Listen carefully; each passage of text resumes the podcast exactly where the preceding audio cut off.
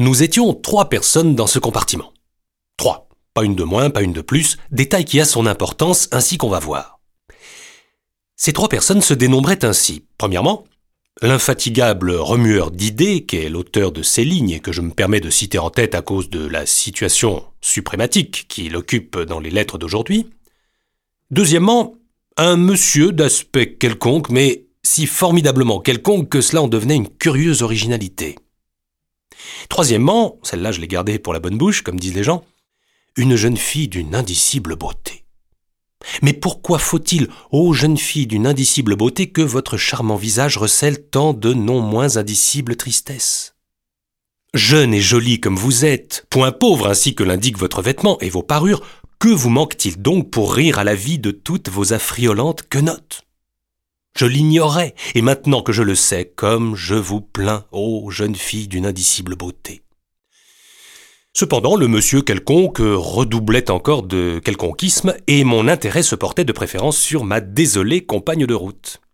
Quelques petits services que je lui rendis, une glace aidée à lui baisser, un livre ramassé, n'arrivèrent pas à lui arracher le moindre merci oral. Mais quel sourire de gratitude, quel ineffable et douloureux sourire. Tout à coup, il se déroula le plus bizarre des phénomènes sans que ni le remueur d'idées, ni le quelconque, ni la jeune fille eussent desserré les lèvres, une voix s'éleva dans le compartiment, une voix étrange à la fois, lointaine et proche. Et cette voix disait C'est bien la première fois, par Dieu, que je voyage avec une demoiselle aussi exquise.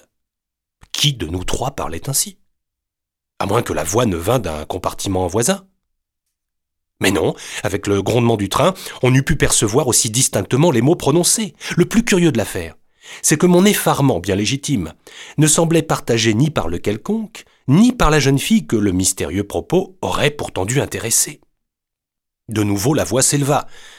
C'est malheureux qu'elle ait un air si triste, la belle demoiselle, et quelle joie ce serait de pouvoir la consoler. Même indifférence chez mes deux compartimentaux.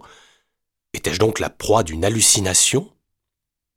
L'énigmatique organe continuait ses galanteries sans que la lumière arrivât à se produire dans mon esprit, quand soudain, la jeune fille se tourna vers le quelconque et lui dit d'un ton plutôt sec mais d'une voix harmonieusement timbrée Si c'est pour m'étonner, monsieur, que vous vous livrez à toute cette ventriloquerie, je vous avertis que vous perdez votre temps et votre peine.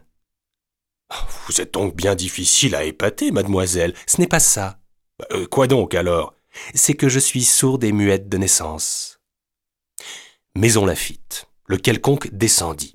Demeuré seul avec la jolie sourde muette, Pardonnez mon indiscrétion, mademoiselle, mais si vous êtes sourde ainsi que vous le dites, et quel intérêt avez-vous à mentir, comment avez-vous pu entendre les propos que vous tenez cet imbécile de ventriloque?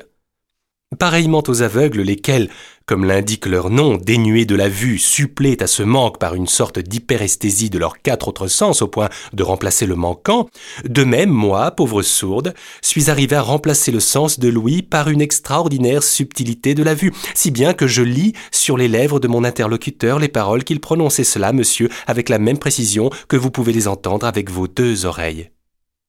Parfaitement, mademoiselle, je, je n'ignorais point ce détail, mais je vous ferai remarquer que ce monsieur, en qualité de ventriloque, ne remuait point les lèvres. Oui, mais son estomac et son abdomen étaient agités de légers mouvements imperceptibles de vous, grossier entendant, mais facilement interprétables de moi, subtile sourde.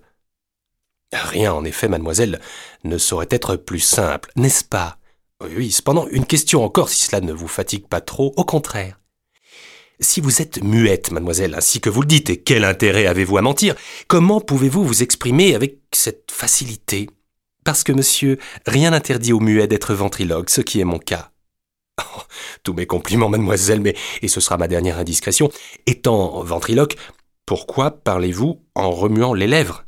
Simple coquetterie de jeune fille, monsieur, de jeune fille fort affligée de son infirmité et qui veut faire croire aux gens qu'elle entend et parle comme tout le monde.